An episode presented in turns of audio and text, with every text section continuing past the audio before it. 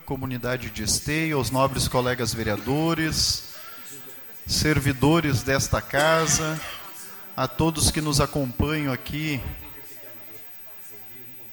via web, rede social.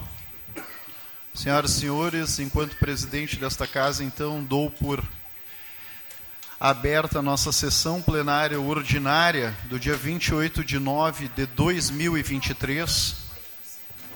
Hoje, de uma forma diferente, gostaria de transmitir aqui, enquanto presidente desta casa, em nome dos nobres colegas vereadores, meus sentimentos ao nobre colega vereador Gilmar, estendendo aos seus familiares pela perda da sua irmã Maria Inês. E convido aos nobres colegas vereadores e a comunidade aqui presente a fazer um minuto de silêncio antes do nosso início da sessão. Por gentileza.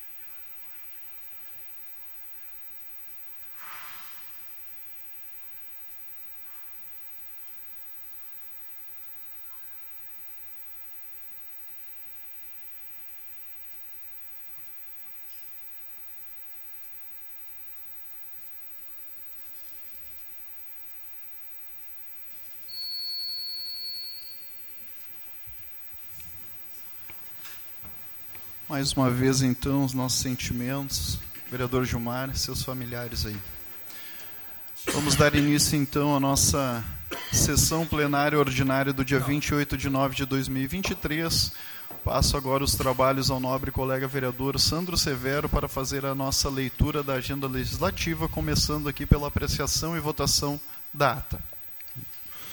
Boa noite a todos e a todas. Apreciação da ata, votação da ata número 35 2023 da sessão ordinária número 34 2023. Em discussão, apreciação e votação da ata de número 35 2023. Em votação.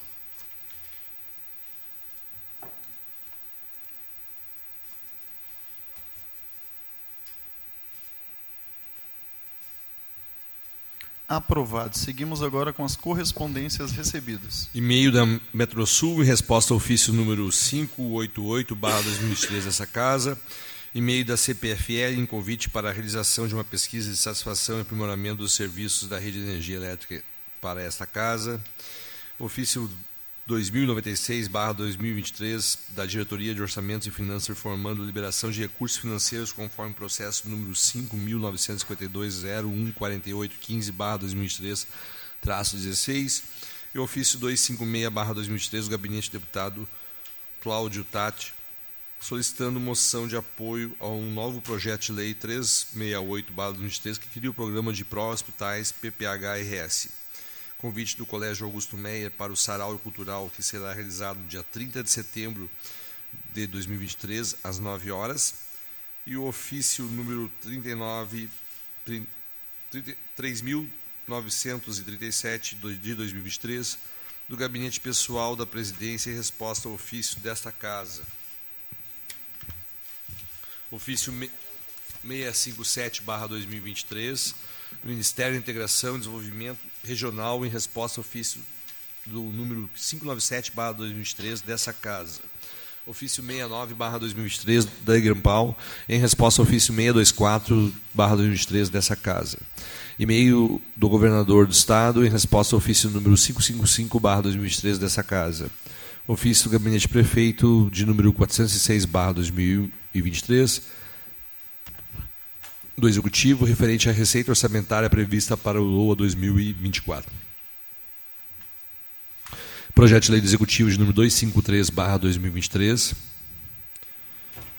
projeto de lei de número 254/2023, ambos que tratam de crédito especial no orçamento da administração direta do município de Esteio. Projeto de lei do executivo de número 255/2023, que altera a lei municipal 7872 de 4 de agosto de 2021 e o projeto de lei do executivo número 256/2023, que altera a lei municipal 8236 de 12 de setembro de 2022 e, por fim, o projeto de lei de número 257-2023, que autoriza abertura de crédito especial no orçamento da administração direta do município de Esteio.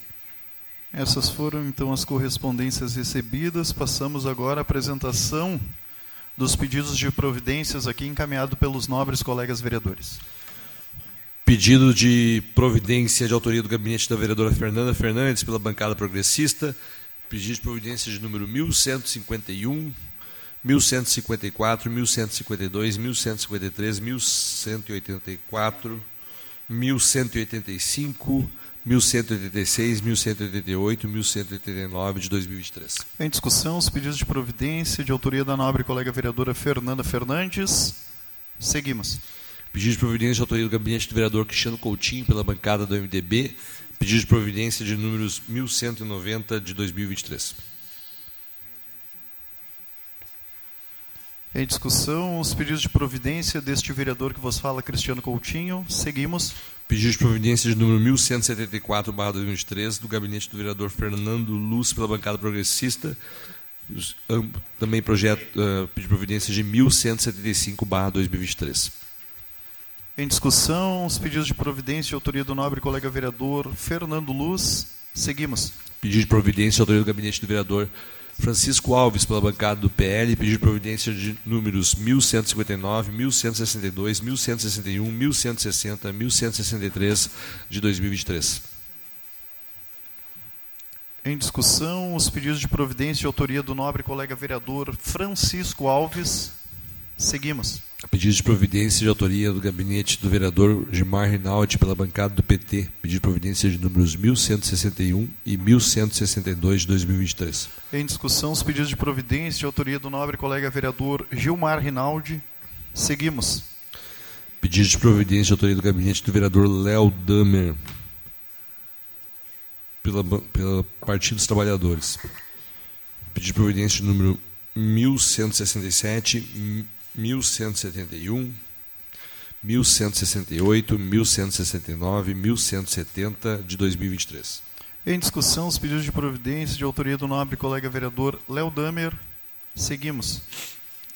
Pedido de providência de autoria do gabinete do vereador Luciano Bastello, pela bancada do MDB, pedido de providência de números 1158, 1157, 1156, 1155 de 2023. Em discussão, os pedidos de providência de autoria do nobre colega vereador Luciano Batistello. Seguimos. Pedido de providência de autoria do gabinete do vereador Santos Severo pela bancada do PSB, pedido de providência de números 1176, 1173, 1177, 1176, 1179, 1180, 1183 de 2023. Em discussão, os pedidos de providência de autoria do nobre colega vereador Sandro Severo. Seguimos. Pedido de providência de autoria do gabinete do vereador Jorge Elias pela bancada progressista. Pedido de providência de número 1166, 1187, 1172, 1165, 1164 de 2023. Em discussão, os pedidos de providência de autoria do nobre colega vereador Jorge Elias. Passamos agora então à apresentação e votação das demais proposições, começando aqui pelos projetos de urgência. Requerimento de projeto de urgência de número 37, barra 2023, do gabinete do vereador Luciano Bastel, os vereadores que abaixo subscrevem, seja dado regime de urgência aos seguintes projetos. Projeto de lei do executivo de 251, que autoriza a abertura de crédito de crédito suplementar no orçamento da administração indireta do município projeto do Poder Executivo também de número 252/2003, que autoriza a abertura de crédito especial no orçamento da administração direta do município de Esteio para o exercício 2023. Em discussão, requerimento projeto de urgência de número 37/2023. Em votação.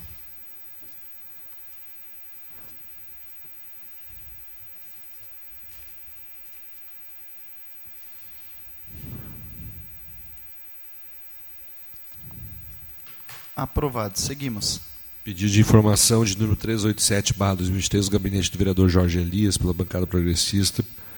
Seja encaminhado ofício ao Executivo Municipal com cópia à Secretaria Municipal de Cultura, Esporte e Lazer, fazendo o seguinte questionamento sobre o semifinal do Campeonato Municipal Futsal Feminino 2023, que ocorreu no dia 19 de agosto deste ano. Primeiro, quando acontecerá a final? Segundo, quando será julgada a indisciplina que ocorreu entre as equipes FCA e Sport? E três, houve o um congresso técnico antes de iniciar o campeonato para definir as regras da conduta dos jogos? E o último questionamento é se o regulamento apresentado é atual deste ano e passou pelo CMD. Em discussão, pedido de, inform... pedido de informação de número 387-2023, de autoria do nobre colega vereador Jorge Elias. Em votação.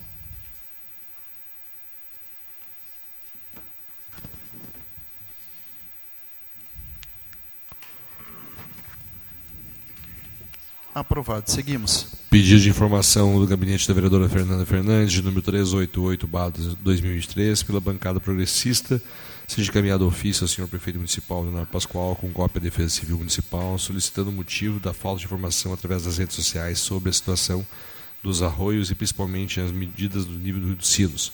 A população busca as informações nos canais de comunicação da Defesa Civil e não tem encontrado nenhuma atualização, causando muita preocupação e medo.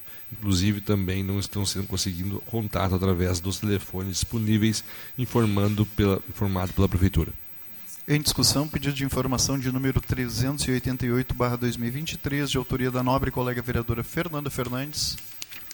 Em votação. Cumprimentar aqui a Lilian, amigos do NIC. O secretário de Urbanismo, Adriano Coutinho. Sim, sim, açúcar. Obrigado.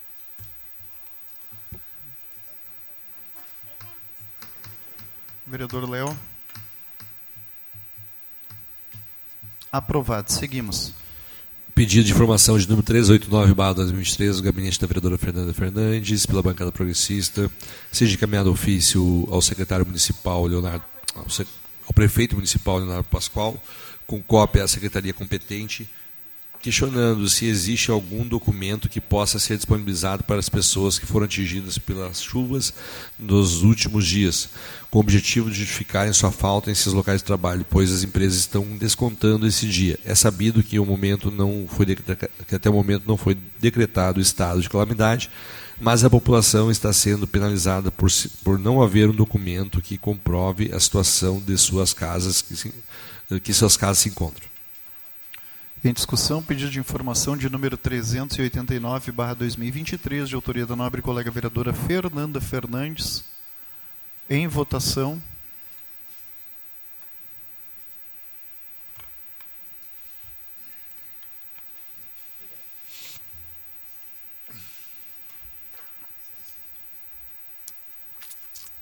Aprovado. Seguimos. Requerimento para outros órgãos, de número 386-2003, gabinete da vereadora Fernanda Fernandes. Seja encaminhado o ofício à Corsão Unidade Esteio, solicitando que seja realizada a limpeza da rede da rua Padre Anchieta, próximo ao número 343, no bairro Novo Esteio. Em discussão, requerimento para outros órgãos de número 386-2023, de autoria da nobre colega vereadora Fernanda Fernandes. Em votação.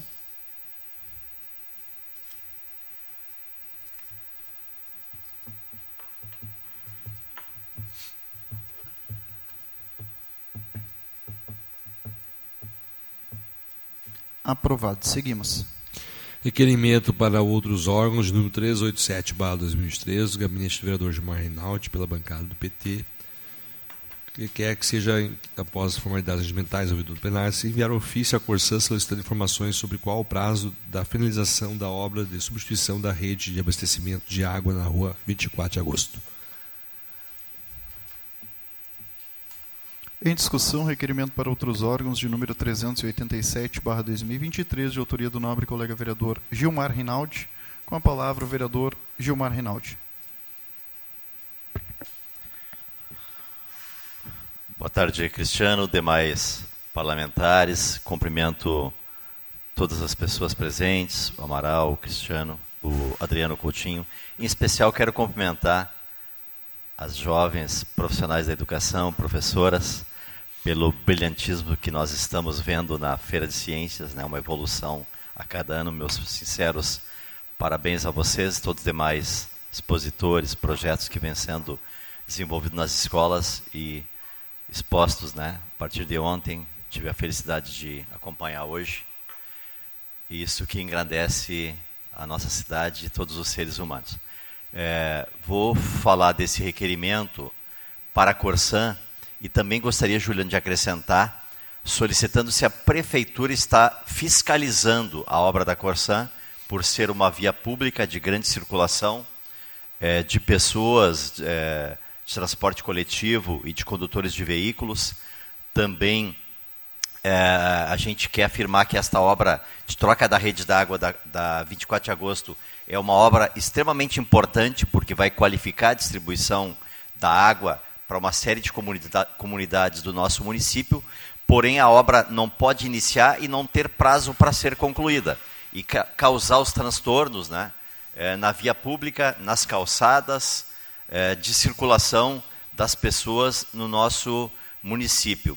Nós temos visto que a obra iniciou praticamente lá na Redmac, na rótula da 8, está quase chegando aqui no centro, e, e no nosso entendimento eles deveriam concluir uma quadra, finalizar aquela quadra, para depois a prefeitura liberar a próxima quadra. Não é isto que nós estamos vendo. Está toda a 24 de agosto aberta né, e, e perfurada, e a gente não está vendo um bom andamento desta obra. Então, o questionamento é para a Corsã, para ver se tem prazo de conclusão desta obra, e também para a Prefeitura, para saber qual o órgão da Prefeitura está fiscalizando a Corsã e a, a empreiteira desta obra.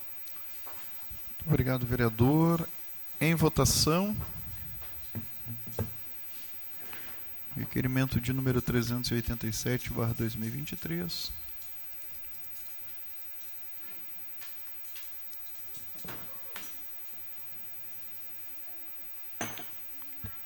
Aprovado. Seguimos.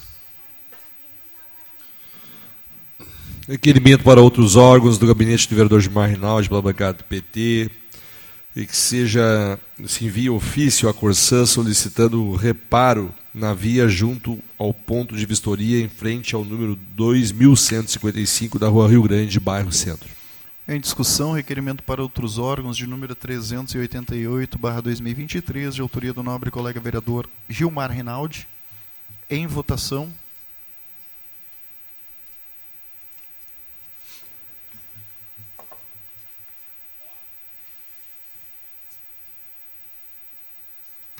Aprovado. Seguimos. Requerimento para outros órgãos de número 389 do gabinete do vereador Gilmar Rinaldi pela bancada do PT, se envia ofício à Corsã solicitando reparo da via junto ao ponto de vistoria em frente ao número 429 da rua Teodomiro Porto da Fonseca, bairro São Sebastião. Em discussão, requerimento para outros órgãos de número 390, não, 389, de autoria do nobre colega vereador Gilmar Rinaldi. Em votação.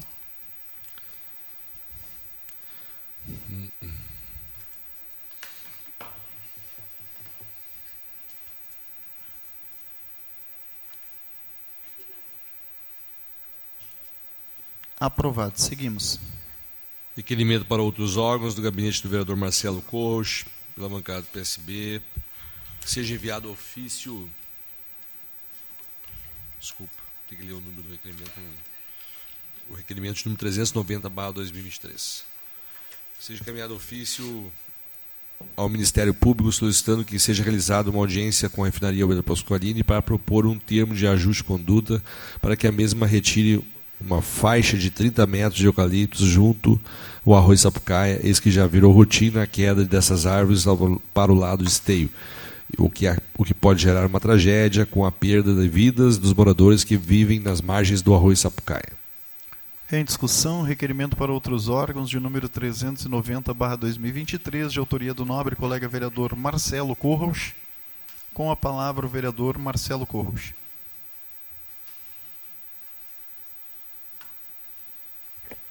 Senhor presidente, colegas vereadores, os aqui presentes, sejam todos bem-vindos, que nos assistem na web, Na realidade, eu estou reiterando esse pedido e tem outros pedidos próximos, eu não vou falar em todos, sobre o problema dos eucaliptos que caem lá da faixa da Petrobras, junto ao arroz Sapucaia.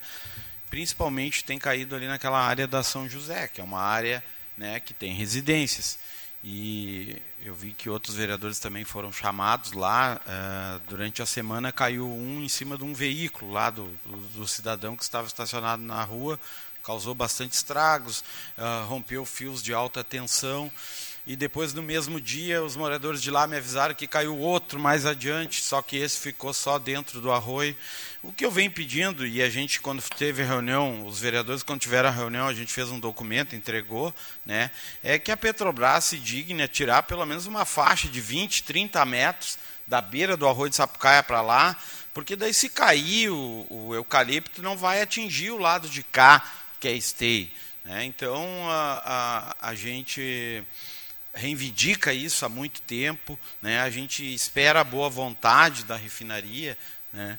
e, e, sinceramente, aquele dia a gente foi muito bem tratado na reunião de diretoria, né? recebemos cafezinho, enfim, tudo, mas eu, até conversando com a vereadora Fernanda, não saí muito otimista, não, porque parece que tudo não se resolve aqui. As coisas acontecem aqui, mas nada se resolve aqui. Né? Aí tu vai falar com a Corsã, ah, mas isso é com Porto Alegre. Tu vai falar com a RGE, ah, isso é com, a, com, com não sei quem. Aí tu vai falar com a Petrobras, ah, mas é lá no Rio de Janeiro. E as coisas estão acontecendo aqui. Aí vai cair um eucalipto dia na cabeça de alguém, vai matar. Aí nós vamos ter que pegar e entrar com processo aonde? No Rio de Janeiro? Não, é aqui. Né? A omissão é aqui. E a omissão é uma das piores coisas das pessoas. Tá? E quem tem poder e é omisso é sem vergonha também. Né? Porque em vez de fazer as coisas acontecer, não, eles empurram. Então, assim, vai lá para o Rio de Janeiro, daqui uns 50 anos, de repente vem uma resposta. Então não adianta nos tratar bem, com educação, e continuar fazendo cacaca no nosso quintal. Tá? Então a Petrobras protege um mato de eucalipto, que podia ter uma bela de uma bacia de contenção. A Petrobras gospe é, é, poluição em cima dos esteenses e manda dinheiro para Canoas e fica por isso. Ah, pois é, daí nós vamos mandar para o Rio de Janeiro. Fico te olhando com cara de brabo. Não, mas nós vamos mandar para o Rio de Janeiro. Mas que Rio de Janeiro, tchê? Tem que resolver aqui. Nós estamos em Esteio, nós estamos em Canoas. O eucalipto caiu, detonou o carro do cidadão, que não deve ter um poder aquisitivo muito grande para. Tu imagina o que, que esse cara vai padecer para arrumar o carro dele. É? Eles são capazes de dizer, não, mas isso aí é com esteio, porque o eucalipto caiu lado de esteio, tu resolve com esteio. Então, assim, ó, o povo está cansado. O pessoal da São José não dorme por causa de enchente e não dorme com medo que o eucalipto caia na casa deles. Uma falta de respeito, uma falta de vergonha. Uma empresa com potencial da Petrobras, com o dinheiro que tem a Petrobras. Conclua, vereador. Muito obrigado. Em votação, então, requerimento. Vereador, gostaria de assinar junto? Também gostaria. Vou assinar junto também. Vou assinar junto que eu vi que ele hoje está afiado. Gente que não vai falar mais, eu vou assinar porque não vai falar mais. Não, vou falar da Petrobras, mas vou falar da Corsão. Ah, não, mas então, então tira a minha assinatura. O vereador Léo e a vereadora Fernanda. Pega a borracha e apaga aí. Só que o meu time empatou. Vereadora Fernanda. Ah, ó. Sim. Aprovado. Seguimos. Aquela. Aquela picoteada que foi como pega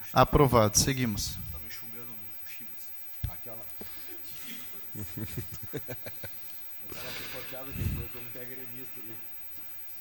Requerimento para outros órgãos de número 392-2023 do gabinete do vereador Marcelo Coach. Que seja enviado ofício à Refap solicitando que a refinaria nos informe o motivo de suspender o projeto de instalação de equipamentos de monitoramento do arroio Sapucaia. Olha o sorrisinho. É mais um. Tu está lendo agora o anterior. 390, é isso? Ah, desculpa. Não, tu leu 391 e agora tu leu 390, é isso? Isso, 392. 392 solicitando a instalação de equipamentos. Tá, mas o 300. Tá. Tu está lendo 392. Isso. Em discussão, requerimento para outros órgãos de número 392-2023. Eu acho que eu não li 391. É. Igual o texto. É. De autoria do nobre colega vereador Marcelo Corros. Em votação. É que um é encaminhado aqui para o Ministério Público e o outro é encaminhado para a Refap. Fazer tudo em inglês só. É, mas. E a pizza depois no final do ano lá com o vereador Gilmar e vereador Léo. Muito obrigado. Aprovado. Seguimos. Então, agora o requerimento para os órgãos número 391-2023 do gabinete do vereador Marcelo Coach também requer que seja enviado ofício à Refap solicitando que nos informe como está o processo de retirada dos eucaliptos junto aos órgãos públicos e se existe a possibilidade de retirar uma faixa de 30 metros junto ao arroio Sapucaia para criar uma faixa de segurança para os moradores de Esteio, antes que aconteça uma tragédia com perda de vidas. Agora sim, em discussão, requerimento para outros órgãos de número 391/2023, de autoria do nobre colega vereador Marcelo Corros, em votação.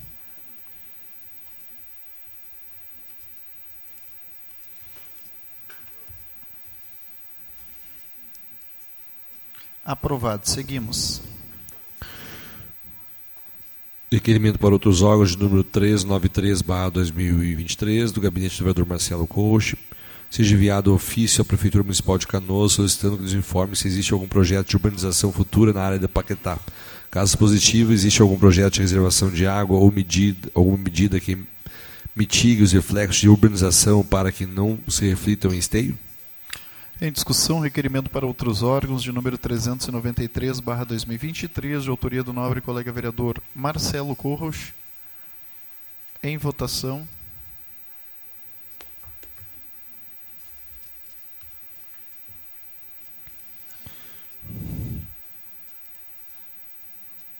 Aprovado. Seguimos. Requerimento para outros órgãos de número 394-2023, do vereador Marcelo Coach, pela bancada do PSB, requer que seja enviado ofício à Corsã pedindo que a empresa acelere as obras realizadas ao longo da rua 24 de agosto e melhore a sinalização. Em discussão, requerimento para outros órgãos de número 394-2023, de autoria do nobre colega vereador Marcelo Corros. Em votação.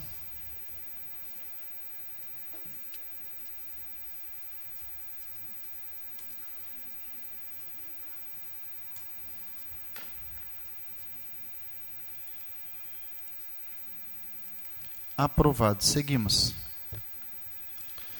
Requerimento para outros órgãos, número 395-2023, do gabinete do vereador Cristiano Coutinho, pela bancada do MDB. Assim, que seja encaminhado ofício ao governo do Estado do Rio Grande do Sul, que direcione a secretaria competente para que seja feito o reparo no muro da escola estadual Caetano Gonçalves da Silva.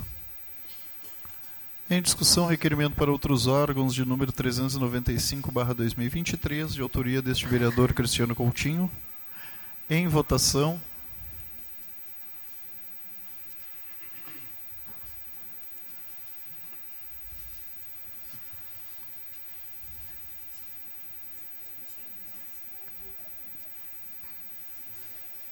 Vereador Marcelo.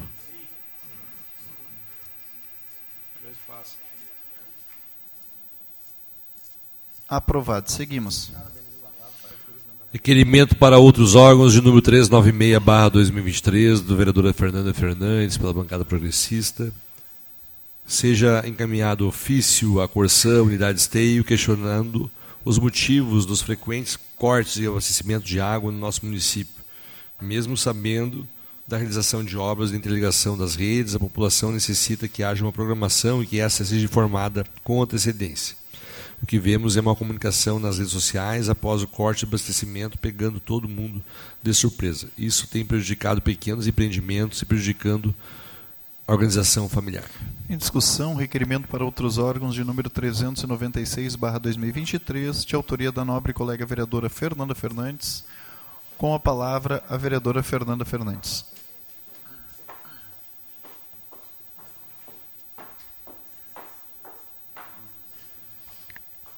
Senhor presidente, colegas vereadores, comunidade aqui presente. Faço um destaque aqui para as meninas do Núcleo de Educação Infantil, da nossa Secretaria de Educação, a todos que nos acompanham pelo canal do YouTube. Então, faça esse requerimento à Corsã, porque nossa cidade está um canteiro de obras da Corsã. Né? E isso não tem um cronograma, não tem um aviso antecipado, um aviso prévio. Quando vê, só anunciam uma hora antes de cortar nossa água, anunciam que vão cortar água e a água vai ficar sem abastecimento o dia inteiro. Como os nossos munícipes vão se organizar, né? Escolas, hospitais, sim, muitos, têm a caixa d'água, só que quem não tem, né? Esse, uh, esses, inúmeras coisas acontecem. Então a gente precisa pelo menos uma programação prévia, né? De um planejamento e também aí acrescento, uh, presidente, não sei se é possível que eles encaminhem para a nossa, nossa Casa Legislativa um cronograma, uma listagem das intervenções que, e endereços que eles estão fazendo na nossa cidade. Porque isso é debatido, eles informam só que falam a todas as quartas ou terças-feiras eles têm reunião com a prefeitura. Né, na, nas, até faço um destaque aqui a presença do diretor Wagner, né, que eles conversam com a prefeitura. Mas o legislativo não fica sabendo dessas questões, dessas intervenções. E a comunidade questiona para quem questiona para o, os vereadores. E nós ficamos sem saber. Às vezes a gente sabe das informações uh, uh, depois até dos próprios munícipes. Isso é um absurdo. Então a gente precisa ter esse cronograma, essa listagem de intervenções que estão fazendo na nossa cidade, se é obra da Corsã, se é obra da prefeitura. Hoje uma, uma moradora foi cobrada da prefeitura, da, da Corsã, as obras que estão acontecendo na 24 de agosto. E eles falaram que não era da Corsã que é da prefeitura. Eu digo, poxa, eu sei que é da Corsã, como é que vai ser da prefeitura?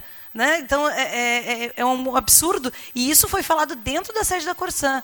E fora outras coisas de aumentos de água, que estão voltando, os absurdos de aumento de água, R$ 1.500 uma mensalidade, um, uma conta de água, é um absurdo para um munícipe que não consome nem metade disso. Obrigada. Muito obrigado, vereadora. Com a palavra, o vereador Marcelo Corros. Juliana, então, com o devido alteração ali, ou na verdade um complemento, sugerindo ali a Corsã que ela mande um cronograma das obras aqui para a Casa Legislativa. Por gentileza, vereador Marcelo. Vereadora Fernanda, eu fiz um requerimento também da, da Corsã nesse mesmo sentido, da obra da 24 de agosto, né, e venho aqui para colaborar com algumas informações. Uh, hoje foi um dia que eu recebi N mensagens das pessoas reclamando que não tem água. E a Fernanda falou muito bem. Eles não avisam nada. Não avisam nada. Né? Eles chegam, eles abrem o buraco, acabam com a tua água.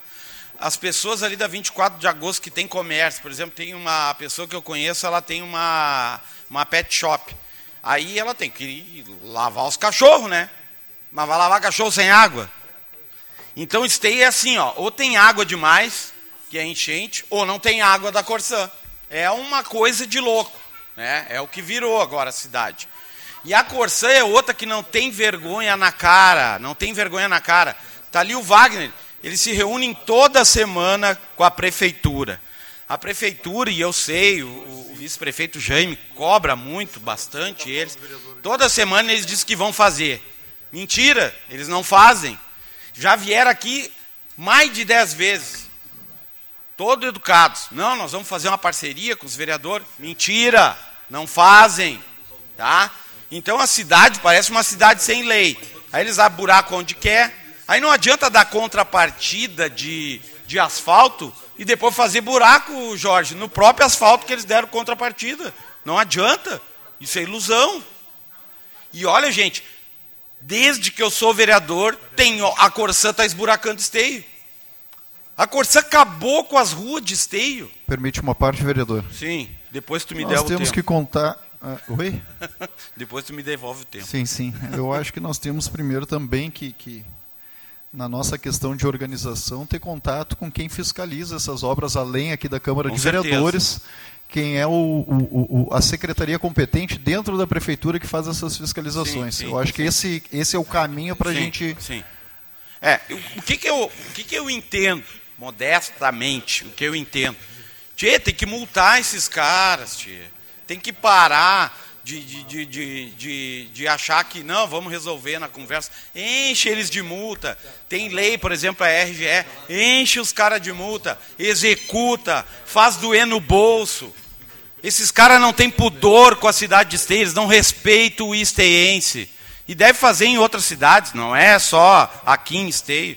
Então, assim, ó, não tem que ter conversinha, diálogo mais. Tem que chegar e encher esses caras de multa. A cidade hoje é um canteiro de obras e não tem água em vários bairros. As pessoas não conseguem se programar para trabalhar. Aí nós levamos 10 dias de chuva no lombo, 10 dias de chuva no lombo. Aí o primeiro dia de sol que a, a Maria vai lá querer lavar as roupas, não tem água. Ah, vou lá lavar minha casa, não tem água. Parabéns, Corsã. Parabéns. Uh, público ou privada continua a mesma porcaria. Muito obrigado. Em votação.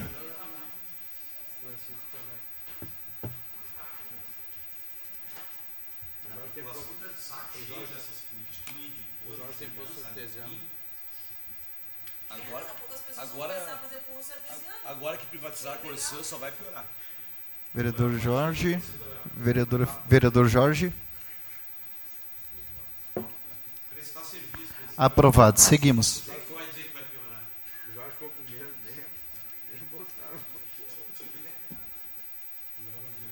Seguimos, vereador Santos Severo. Passamos agora, presidente, às moções. Primeira moção é a moção do vereador Luciano Bastello, pela bancada do, do MDB, a moção de pesar a família de Sidney Souza Baptista, de número 219-2023, a moção, que veio a nos deixar no dia 21 de setembro, aos 62 anos. Ney sempre teve uma ligação muito forte com o carnaval de esteio em especial com a Escola Viradouro, onde participou da diretoria em dezembro de 2019. Foi um dos fundadores do bloco Velha Guarda.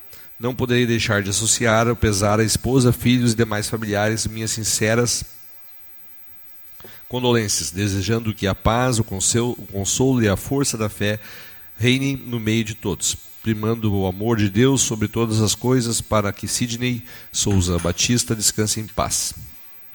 Em discussão, moção de número 219/2023, de autoria do nobre colega vereador Luciano Batistello. Em votação.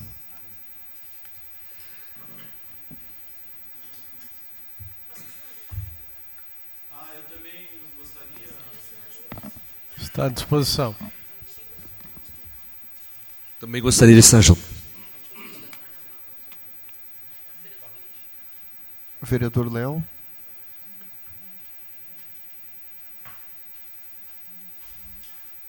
Aprovado. Seguimos.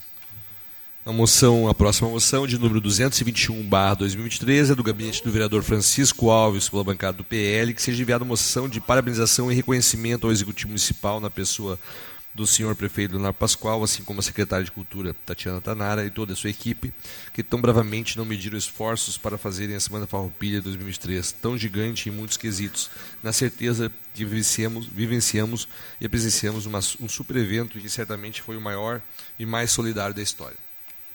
Em discussão, moção de número 221/2023, de autoria do nobre colega vereador Francisco Alves. Com a palavra o vereador Francisco Alves.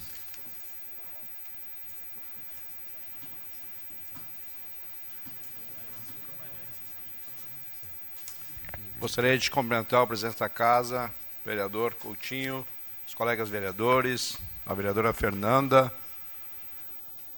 ao pessoal da educação, que o vereador Gilmar já falou, é, nos deixa assim emocionado e também com a certeza que estamos com o futuro garantido. Os trabalhos apresentados lá e uma inovação, né? a, a, a família inserida nesse processo é, refazendo valores. É, a, a, formação das crianças é importante, mas essa, esse convite para a família voltar a participar, ser ativo na educação dos filhos e a possibilidade de refazer valores. Então, parabéns vocês da educação. É, aos servidores da casa, quem nos assiste via web.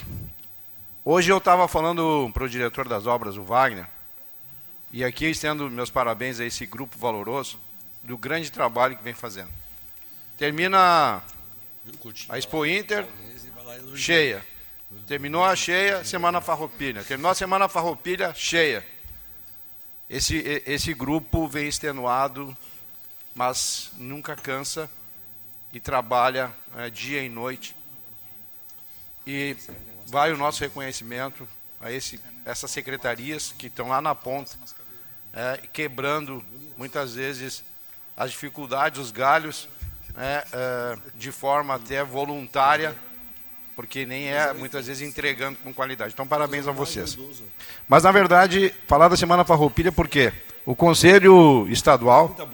É, e, e aí me, me, criou uma certa é, incerteza de conclusão, porque o Conselho foi contra é, aos eventos do nosso, da nossa Semana Farroupilha. É, não tinha valor para aportar, era contra aporte, era contra é, dar a condição para que realmente saísse uma semana farroupilha diferenciada. E aqui estei mais uma vez. Tivemos uma semana farroupilha que não foi só para valorizar o gaúcho e as nossas tradições, mas também para estender a mão àqueles que estavam necessitados é, no Vale Taquari. Então aqui vai para a secretária Tati, para o prefeito Leonardo, para todo esse grupo que trabalhou a Semana Farroupilha, foi incansável e fez a melhor Semana Farroupilha da nossa grande Porto Alegre. Parabéns a esse povo que tanto se mexe e tanto faz pelo nosso município. Muito obrigado, vereador. Em votação, gostaria de assinar junto essa moção, vereador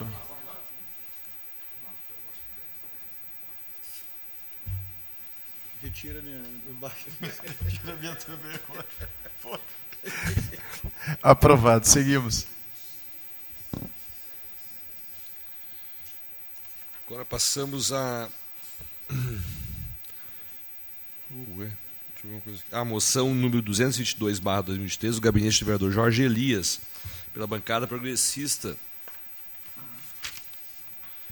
É, que seja enviada a moção de parabenização ao Esporte Clube União, fundado em 2017 que foi campeão invicta, invicto pelo Campeonato Municipal de Esteio pela Sub-20 neste ano 2003. Sua direção é formada pelo presidente Jorge André Lopes, vice-presidente Eduardo Camargo, o diretor Ailton Araújo, sendo especializado em categorias de base com o objetivo de profissionalizar atletas de nossa cidade e em todo o estado do Rio Grande do Sul.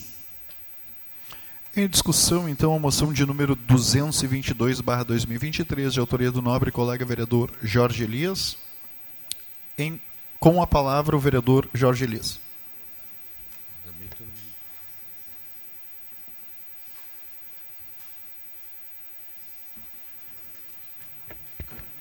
Boa tarde, vereadores, colega, presidente da mesa e a todos que nos assistem. É, venho, por meio dessa moção, parabenizar o Esporte Clube União pelos trabalhos feitos no esporte em nossa cidade. É, é um clube novo nessa cidade, mas com muita competência e capacidade de profissionalizar a muitos jogadores. Né? E quando a gente fala somente de futebol, a gente pega e diz assim: ah, vai ganhar dinheiro. Não. Este clube pensa também em formar homens com disciplina, com caráter, pessoas de bem para a sociedade. É, hoje a sua a sua comissão técnica é feita por pessoas qualificadas, já jogaram pela Europa, pela China, pela Arábia Saudita e hoje fazem parte desse grupo, desse complexo esportivo, onde estão formando jogadores aqui dentro da nossa cidade. É, hoje já tem jogador dentro do Cruzeiro, aqui dentro da nossa cidade. Tem jogadores é, no Vianópolis de Goiás, tem jogadores é, Chapecoense, tem muitos jogadores espalhados pelo Brasil. E eu creio que isso, com a ajuda é, de todos, a da comunidade, a ajuda do, do, da diretoria de esportes, a, da Secretaria de Cultura, Esporte e Lazer, eu tenho certeza que nós possamos ainda é, resgatar muitos meninos do, da dependência química, re, resgatar muitas é, pessoas de vilas, de bairros, né, que muitas vezes ficam ociosos durante o dia, mas não, vão lá é, praticar o esporte, atividades esportivas. E hoje, através do, é, do executivo, nós temos o campo aqui da Cruzeiro, aqui, onde foi cedido a eles, né, estão com enormes dificuldades de montar aquele, aquele campo ali para práticas esportivas. Creio que agora é o mês de outubro, novembro, parando as chuvas, vão aterrar, vão botar grama lá, vão botar as traves e as goleiras e vão iniciar as atividades esportivas aqui na cidade Esteio, já que eles treinam em Sapucaia do Sul, porque nós, é, infelizmente, nós não temos campo hoje dentro da nossa cidade e nós estamos aí é, com alternativas para que este clube né, possa, da melhor forma, trazer esse grande projeto à nossa cidade. Parabenizando, parabenizando eles que foram o campeão da Sub-20 agora em 2023, ah, dois domingos atrás, campeão invicto, a primeira vez que disputaram o campeonato municipal da cidade de Esteio, foram o campeão invicto com, eh, nos juniores, que diz que é a categoria Sub-20. Muito obrigado. Muito obrigado, vereador. Em votação.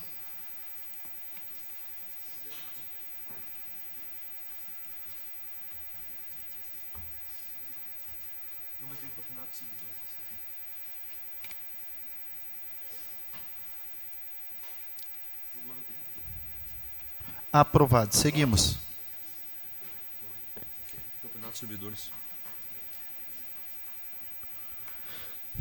A moção de número 223, barra 2023, do gabinete do vereador Léo Damer, pela bancada do PT, né, que seja encaminhada a moção de parabenização ao Piquete Boca Braba pela conquista do primeiro lugar entre os piquetes na apresentação do tema que neste ano celebrava os 100 anos da Revolução Gaúcha de 1923.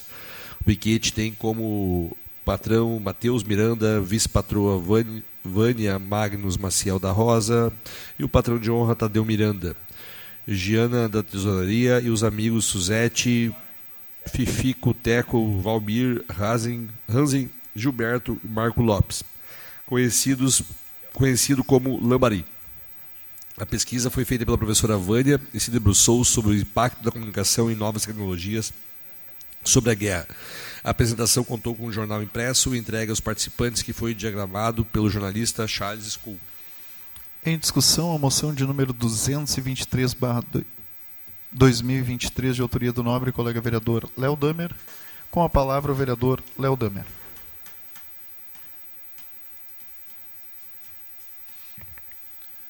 Senhor presidente, colegas vereadores, deixo aqui então, acho que é importante nós nós façamos um reconhecimento ao Piquete Boca Braba, ao patrão é, o Matheus, a Vânia, que é a vice, né, e o patrão de honra, o Tadeu, por, porque eles ganharam então este primeiro lugar no projeto cultural. Também foram destaque aqui no churrasco, terceiro lugar, culinária campeira, terceiro lugar e outros, mas acho que mais importante, acho que o mais importante de todos esses é reconhecer na Semana Farroupilha a questão do projeto cultural.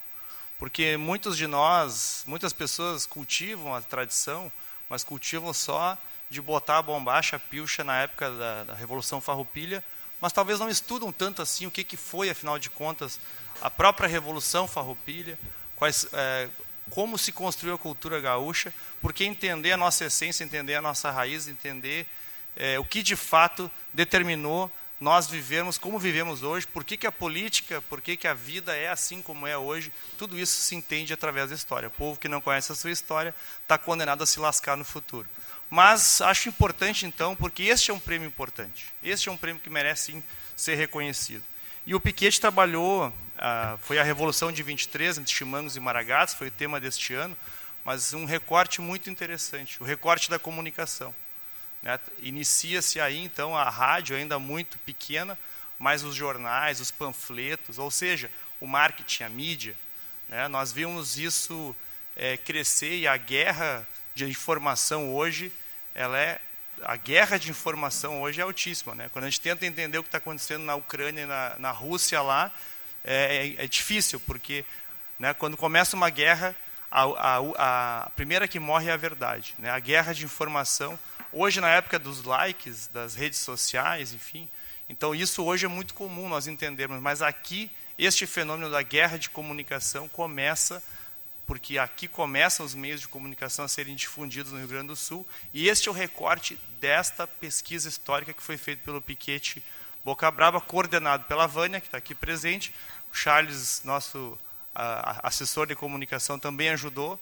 Então, deixar aqui a nossa parabenização ao Piquete, e penso que nós deveríamos sempre incentivar as pesquisas históricas e a compreensão dos fatos que desencadearam a, a nossa história, quem nós somos hoje. Muito obrigado, vereador Léo Damer. Em votação, gostaria de assinar junto, vereador, se me permite.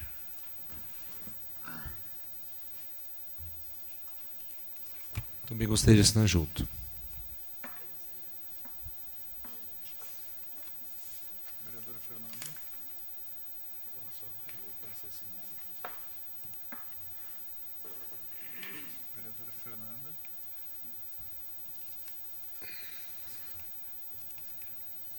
Aprovado. Seguimos. Próxima moção é de número 224, barra 2023, do vereador Gilmar Rinaldi, pela bancada do PT. A moção, após os trâmites regimentais ouvido do plenário, se essa casa seja enviada moção de apoio e reconhecimento ao excelentíssimo presidente do Congresso Nacional e ministro da Fazenda, bem como os líderes da, das bancadas do, dos partidos do Congresso Nacional, em virtude da aprovação da promoção do projeto de lei complementar 136/2023. Projeto de lei complementar 136/2023, que trata do acordo entre a União, os estados e municípios para compensar as perdas causadas pela desoneração de combustíveis e energia. É uma medida de extrema importância para a nossa nação Tal iniciativa é digna de destaque, uma vez que demonstra o compromisso dessas autoridades com o bem-estar da população e a estabilidade fiscal das unidades federativas. O acordo estabelecido no âmbito da PLP 136/2003 prevê a transferência de aproximadamente 27 bilhões de reais de União para os estados, sendo que que uma coisa, sendo que uma cota significativa corresponde a 25% desse montante será destinado aos municípios totalizando cerca de 6 bilhões de reais. Este recurso são, esses recursos são fundamentais para mitigar os impactos das mudanças e da cobrança de imposto de circulação de mercadorias e, e serviços ICMS sobre combustíveis, energia elétrica, comunicação e transportes promovidas pelas leis complementares 192 de 2022 e 194 de 2022, de junho do ano passado, às vésperas da eleição pelo ex-presidente da República. Em discussão, a moção de número 224/2023 de autoria do nobre colega vereador Gilmar Rinaldi. Com a palavra o vereador Gilmar Rinaldi. Presidente, demais parlamentares, cumprimento as demais pessoas que acompanham a sessão. Estamos encaminhando esta moção, na verdade, mais para fazermos esse debate, tornar público o que ocorreu nas, na véspera da eleição do ano passado foi uma intromissão do poder federal aos estados e municípios para buscar é, votos iludindo a população com redução de impostos momentâneo. Era uma redução de impostos por alguns meses. Isto impactou em aumento de pessoas nas filas de especialidades, pessoas morrendo porque não tinham recursos. A partir do momento que tu é, reduz recursos dos municípios, dos estados e municípios é o que acontece hoje aqui em Esteio. Está tendo corte na educação, está tendo corte em outras secretarias. Por quê? Porque hoje a Secretaria da Fazenda confirmou aqui, só em 2022, até dezembro, Léo, eh, Fernando e Francisco, da Comissão de Finanças, o município perdeu 24 milhões. Agora, este ano, até o mês de agosto, mais 8 milhões. Ultrapassa 30 milhões. A gente precisa tornar público para a sociedade que não se pode fazer demagogia na gestão pública, que não se pode fazer é, um, um, uma gestão federal é, aniquilando os estados e municípios. Nós vivemos numa república federativa, que ela é composta por políticas públicas municipais, estaduais e federais. E a partir do momento que o município tem a responsabilidade da educação básica, da educação infantil, da educação de jovens e adultos, a partir do momento que é compartilhado com o Estado parte dessa educação, a partir do momento que depende do município e dos estados ter atendimento básico na rede de saúde, ter a média e alta complexidade, a União não pode cortar é, recursos de maneira nenhuma. Ela tem que ampliar. E é o que está sendo feito agora através desse projeto de lei complementar 136, que foi um acordo entre o Ministério da Fazenda, o Congresso Nacional, os governos dos estados e também as entidades de prefeitos da nossa federação. E a partir, então, é, do final do ano agora, os municípios e os estados vão ter o retorno desse recurso que foi é, tirado no ano passado. E, e o, o, os estados vão receber, então, em torno de 27 bilhões e 25% disso, por lei, é devido aos municípios, que totalizará, na, partilha dos municípios, em torno de 6 bilhões de reais. Mas, infelizmente, durante todo esse período, a população sofre, os servidores públicos do, do município e dos estados sofrem, e, que, e quem é, é penalizado é a sociedade que usa o serviço público, que é mais de 70% da população que utiliza o serviço público. Mas nós vimos também, durante a pandemia, que toda a sociedade utilizou o serviço público. Não é verdade? A gente via pessoas com convênio, pessoas que têm saúde particular, nas filas com carros no parque de exposições lá, aplaudindo os enfermeiros e aplaudindo o serviço público. Conclua, então não vereador. se pode fazer demagogia, não se pode fazer projeto na véspera de eleição, nunca vai dar certo. Nós temos que ter um, um respeito aos entes federados, um respeito à nossa república e, em especial, um respeito aos homens e mulheres que pagam os impostos que devem ser bem geridos pelos, pelos gestores. Com a palavra o vereador Sandro Severo.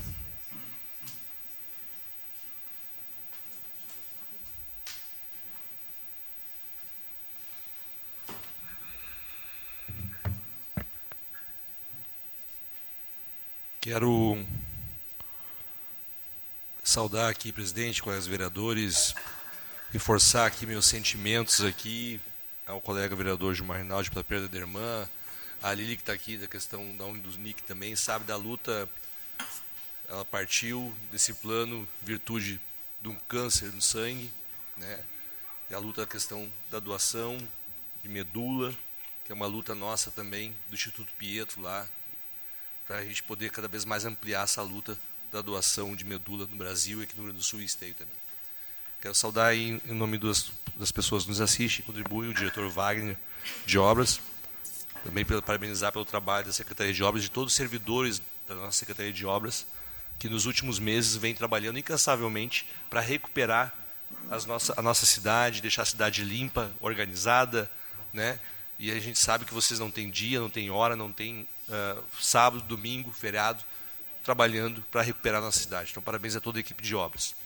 Quero uh, reforçar nessa fala, vereador Gilmar, e também ao pessoal da FEMUCIA, diretor infantil, aqui também pela Feira da Ciência, que está sendo desenvolvida, está acontecendo no nosso parque. Amanhã de manhã estou lá prestigiando lá. Parabéns a todos. Quero reforçar aqui essa fala uh, do senhor, porque é uma coisa que a gente tem que começar a debater aqui nessas casas legislativas, que é nas câmaras de vereadores. A gente hoje está recebendo 5% a mais de, retorno do governo em relação ao semestre do nosso Estado, e isso vai, vai refletir aqui na cidade de Esteio. Mas hoje eu até busco sempre, porque é uma, uma questão que eu discutia desde 2013, 2014, que era muito falado, hoje não está mais entre nós, pelo Eduardo Campos, que é a questão do pacto federativo. A gente fala hoje como se fosse importante esse 5% do governo repassando para os estados e municípios, só que Hoje, para vocês terem ideia, e as pessoas estão acompanhando, hoje 64 por 65,4% dos impostos que a gente paga vai para o governo federal. 27,4 fica no estado e 7,2% apenas fica no município de esteio. Aonde que se executa as políticas públicas? Se não é daqui para lá, se não é aqui que a gente faz educação, se não é aqui que a gente trata da segurança e da saúde, é aqui que o recurso maior tem que ficar. E essa discussão tem que partir das câmaras de vereadores, das câmaras de deputado, não para fazer a partilha de emendas parlamentares depois lá na Câmara de Federal com dinheiro do nosso. Não é assim que se faz política. Essa pizza aqui, esses fatores, 67% deveria ficar em esteio. 20, e rest, os outros 27% para o Estado e os 7% para a União. Não para centralizar poder e fazer política pública que às vezes não vai em conta do que o município pensa. Isso é pacto federativo. E as pessoas que entendem disso sabem. Imagina nós trabalhar aqui, trabalhar o que nós trabalhamos, render imposto para a cidade, ficar, não ficar 10% para esteio, para investir em saúde, segurança e educação. É um desafio, vereadores. Conclua, vereador. Esse é importante, os 5%, mas a gente tem um desafio muito maior e acho que é um debate que a gente deve começar a tratar nas câmaras e pensar, porque é aqui que a política se faz no Brasil. Obrigado. Muito obrigado, vereador. Em votação, então, a moção de número 224/2023.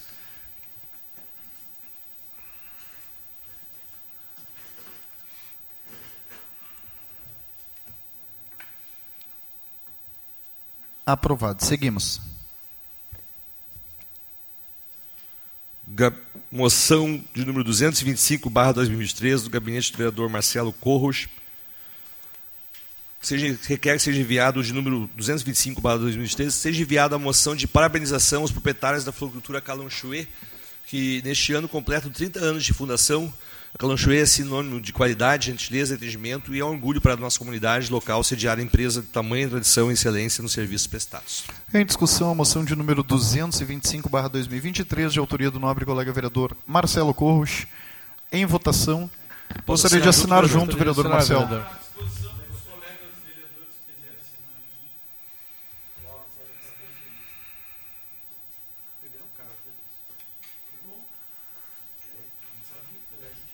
Aprovado. Seguimos. Moção de número 226, barra 2023, do gabinete do vereador Marcelo Coach, pelo PSB. Requer que seja enviada a moção de parabenização ao morador e líder comunitário Severino Okazeski pela colaboração junto à rede de voluntários que mantém informados os moradores de esteio sobre o nível dos arroios. Severino instalou uma régua para medir a evolução das enchentes e publica nas redes sociais. Este é apenas um dos serviços prestados pelo solidário residente da Vila Navegantes. Severino está sempre alerta com as condições ambientais da sua região, bem como a segurança local. Em discussão, moção de número 226/2023, de autoria do nobre colega vereador Marcelo Corros. Em votação.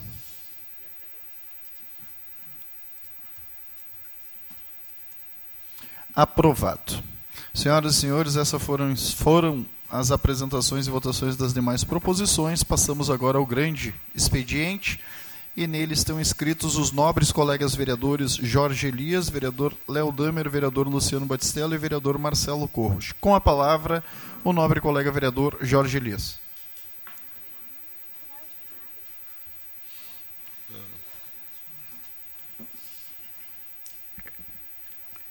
Senhores, eu pedir informações à Secretaria de Cultura, Esporte e Lazer é, a respeito do Campeonato Municipal Feminino, que, na verdade, não, não acabou o campeonato ainda. Né? Já iniciou o Campeonato Municipal Masculino e o Feminino ainda não acabou. Então, pedi essas informações para a gente... Eu tenho uma preocupação com o esporte. Eu, na verdade, é, em 2018, faziam 10 anos que não tinha mais campeonato feminino municipal na cidade de Esteio. E eu fui talvez um dos precursores desse, desse, desse projeto, em colocar em atividade. E neste ano de 2018, nós tivemos oito equipes que participaram do campeonato. E nós começamos, iniciamos uma, um resgate de formiguinha, vamos dizer assim, para trazer jogador, jogadoras aqui, para explorar melhor o esporte na nossa cidade. Né? Então, tivemos êxito, passamos o ano todo eh, incentivando o futebol feminino, futebol 7 que tinha na época ali no Tropical, é, futsal, é, até criamos o futebol de campo, mas não deu muito certo porque não tinha muitas jogadoras, e começou a, a, a incorporar o um negócio. Em 2019, nós tínhamos 16 equipes já disputando o campeonato municipal. Se há 10 anos atrás não tinha o municipal por falta de apoio, já em 2018, 8 equipes, em 2019 dobrou, tinha 16 equipes disputando o campeonato municipal e com um agravante positivo. Quem fosse campeão iria para a Copa dos Campeões, onde todo mundo, todo atleta quer jogar a Copa dos Campeões, que é o maior campeonato estadual do nosso estado aqui, que é disputado dentro do nosso, do nosso município. Em 2020, nós já tínhamos 20 equipes certinhas para disputar o campeonato municipal e nós estávamos, tá, estávamos numa ascendência. Né? E o que, que aconteceu? Deu a pandemia, como todos sabem, e aí não tivemos mais como fazer o, o, o campeonato, como fazer como atividade esportiva. E aí retornamos em 2022 com 16 equipes Novamente, conseguimos mais 16 equipes para disputar o municipal. É, pedi essa informação para a Secretaria de Cultura, Esporte e Lazer, porque neste ano nós tivemos oito equipes. Então quer dizer que em 2017 nós não tínhamos o campeonato ainda. Em 2018 nós introduzimos com oito equipes. Se passou alguns anos, nós retornamos novamente. Parece que perdemos todo o, o serviço, o trabalho, retornamos para oito equipes novamente. E este campeonato, pessoal, este campeonato ainda não acabou. É por isso que eu digo, eu, eu, me preocupo com isso, porque amanhã ou depois, eu, enquanto morar na cidade Esteio, vou defender essa pauta esportiva.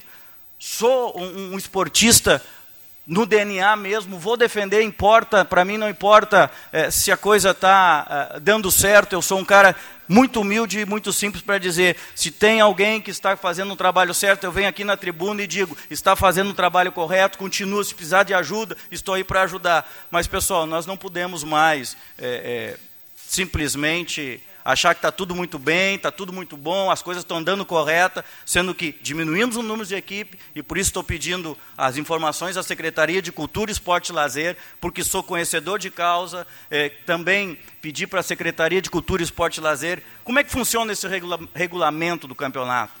Foi feito congresso técnico, antes de iniciar o campeonato, todas as pessoas, antes de iniciar qualquer atividade esportiva dentro da cidade, com todos aqueles envolvidos, foi feito a, a alguma coisa disciplinar.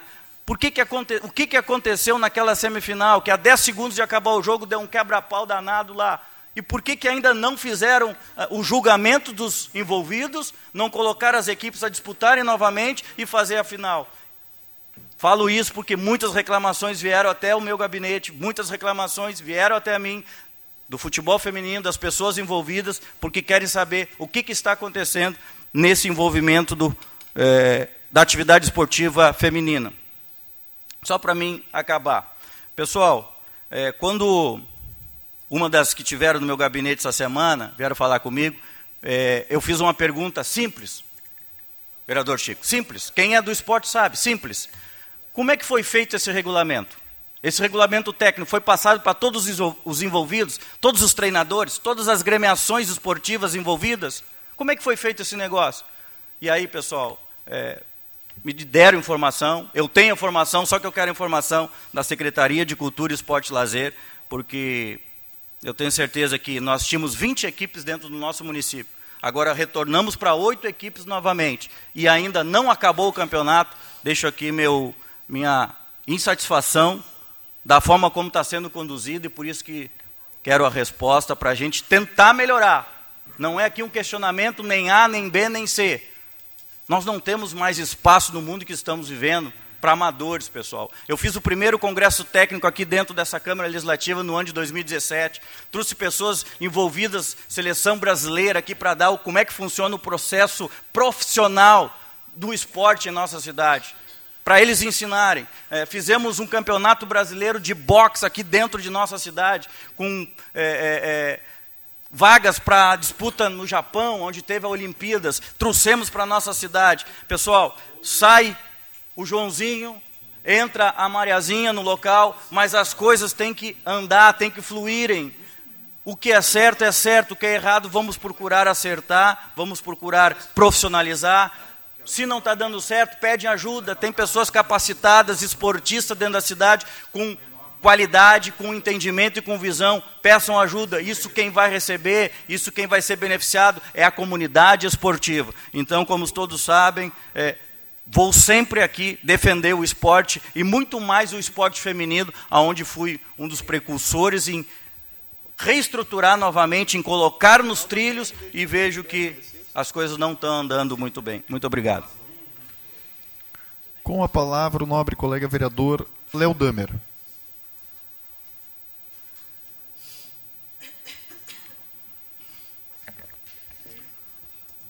Senhor presidente, colegas vereadores, vou, vou fazer uso então do meu grande expediente e penso que não poderíamos, uh, a pauta não poderia ser outra do que não falar da questão das enchentes, até porque nos últimos 15 dias tivemos mais duas enchentes, de menor porte, mas onde eu moro, por exemplo, a Navegantes, eh, nas duas, nessas duas chuvas fortes, as últimas duas semanas, pelo menos 5 a 10 famílias tiveram que sair por conta de ter entrado meio metro d'água dentro da sua casa.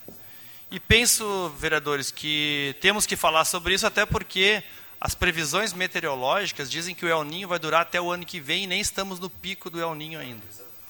E penso que para fazermos um debate sério, aprofundado, continuarmos esse debate que a casa está fazendo, até estamos marcando novas reuniões com a comissão formada pela comunidade, nós temos que, primeira coisa, falar muito sério.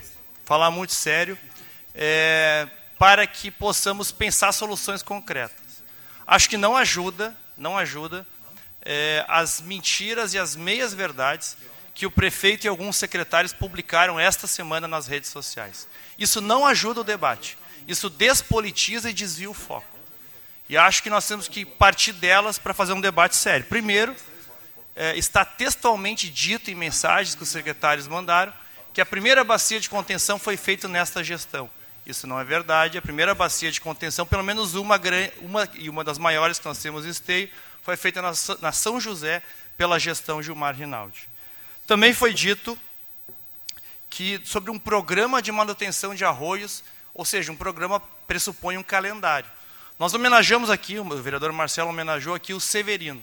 O Severino é morador da Vila Navegantes, meu vizinho, que em fevereiro levou oito vereadores para olhar o trecho entupido da Vila Navegantes. Sabe quando foi feita essa limpeza? Depois do primeiro ciclone, em junho.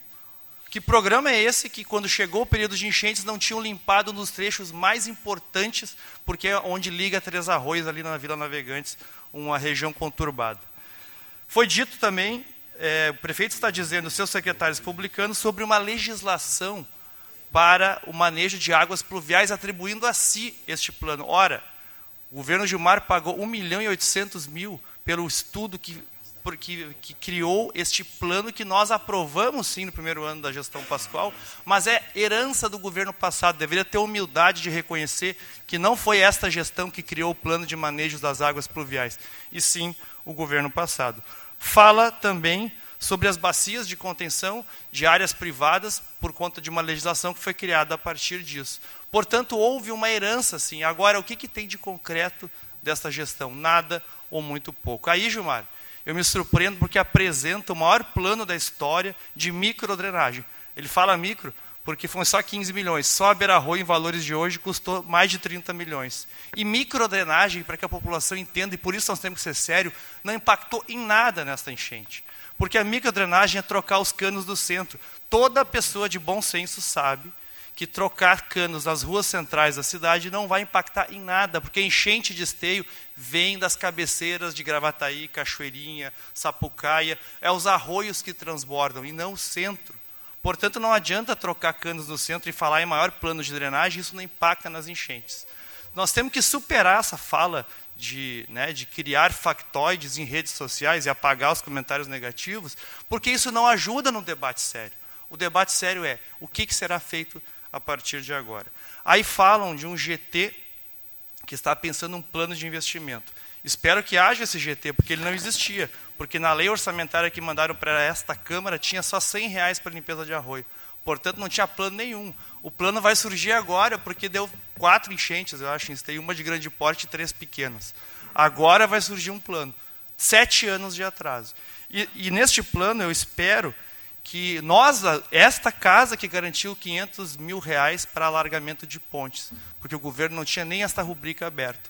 Esta casa que garantiu 500 mil para limpeza de arroio, porque o governo só colocou 100 reais. Espero que façam isso. Quero dizer que essas duas últimas enchentes deu da Rio Grande para trás. Então, se alguém falar que é enchente em outro lugar, agora as de pequeno pode estar mentindo.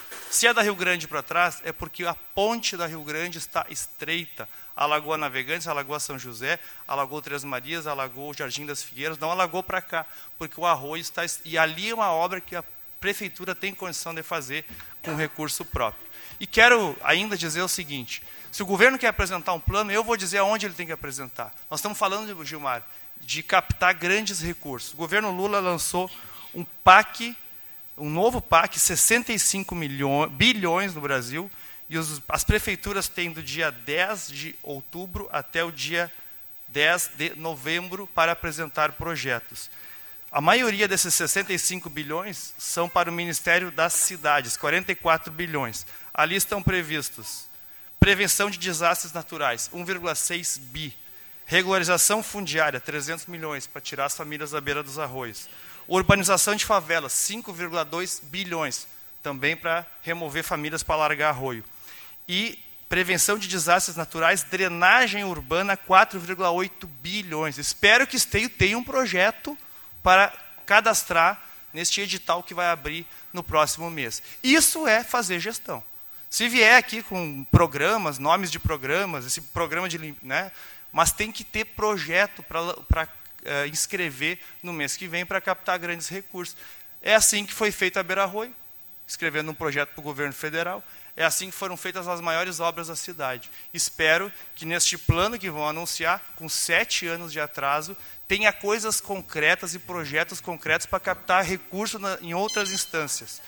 E espero que não se faça esse tipo de debate de inverdades e meias-verdades, onde, na verdade, quase tudo que tem foi herança do governo passado e não se construiu nada de macrodrenagem, e aí fico apresentando isso como algo é, é, né, é, desta gestão. Então, é, penso que alargar a ponte do Rio Grande dá para fazer com o dinheiro próprio e tem que escrever projetos grandes de bacias de contenção no PAC, porque foi aberto muito dinheiro nessa área e o prazo é o próximo mês. Com a palavra, o nobre colega vereador Luciano Batistella.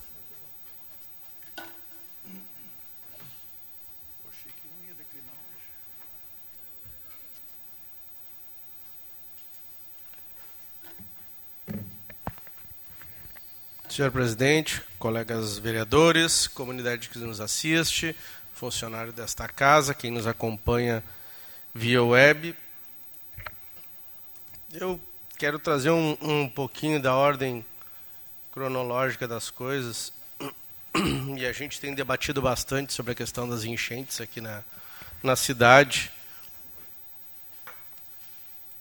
E eu quero trazer uma fala aqui do meu colega que vai me suceder depois, o vereador Marcelo, que lá em 2013, para ser mais exato, numa audiência pública sobre enchentes, né, diz o seguinte, é, entre aspas, cobrar da Petrobras o apoio dentro da estatal, passa o arroio Guajuviras que desafoga no Sapucaia e que vem ocasionando todo esse transtorno aqui dentro da cidade é, com essas enchentes que, que vem acontecendo. Né? Eu tenho uma outra fala e, e do vereador que me antecedeu aqui, o vereador Léo Damer, e entre aspas diz o seguinte: a solução não está em esteio, mas fora. É preciso discutir a subbacia do Arroio Esteio e Sapucaia. As cidades de Gravataí e Canoas precisam estar envolvidas no debate. O que, que eu quero dizer com isso? Uh, a gente tem diversas situações e problemas, e isso a gente já vem debatendo e falando aqui, que é necessário o envolvimento das outras cidades porque tudo vem e deságua aqui na cidade de Esteio. E aí, Léo, eu trouxe aqui justamente essa colocação que foi feita por ti, porque a gente precisa também, assim, manter a coerência. A gente sabe que problemas existem, está sendo feito tudo aquilo que é possível, e a tua própria fala diz que o problema também não é só da cidade de Esteio. Então, assim, a gente tem, ter, tem que ter muito cuidado quando coloca essas coisas, porque quem está vendo, quem está ouvindo, pega apenas uma parte. E a gente precisa trazer o, o contexto geral dessa situação das enchentes. E se a gente for avaliar aí as enchentes que tivemos recentemente, foi a maior quantidade de chuva que tivemos em pouco tempo.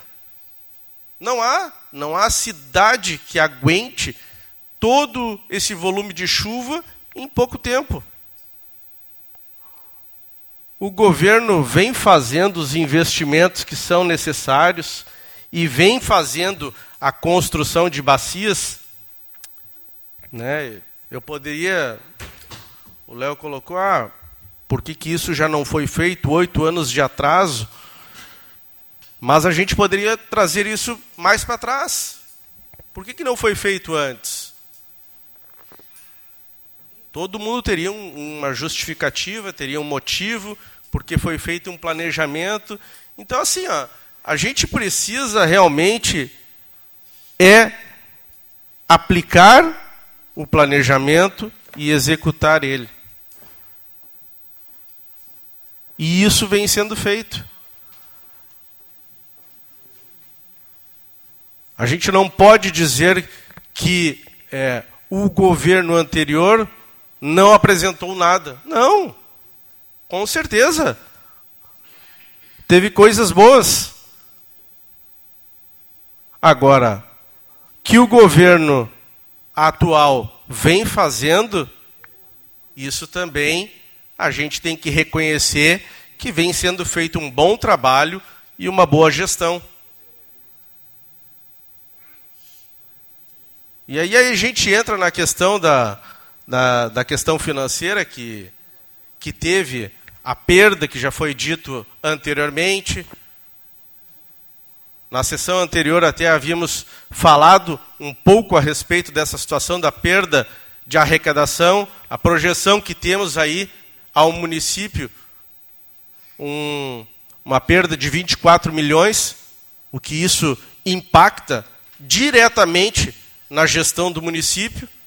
E só para que vocês possam ter uma noção, se a gente considerar o IPTU de 2022 representa o IPTU e o ITBI representam mais de 20 milhões. Então é só para que vocês tenham uma noção qual é o volume disso. E as bacias elas vêm sendo feitas.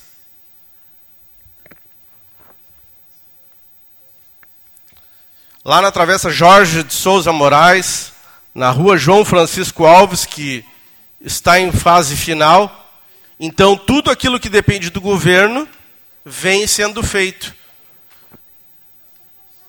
Precisa fazer mais? Com certeza. E a gente está aqui justamente como uma casa legislativa para que a gente possa debater, sugerir, propor aquilo que precisa ser feito. E nós estamos à disposição porque representamos 85 mil habitantes aqui na cidade de Esteio. Agora, a gente precisa ser coerente no cronograma e naquilo que vem acontecendo. A gente precisa ser justo. E o governo vem fazendo o melhor que pode, vem se empenhando e com certeza teremos ainda muitas coisas positivas para a cidade. Com a palavra o nobre colega vereador Marcelo Corros.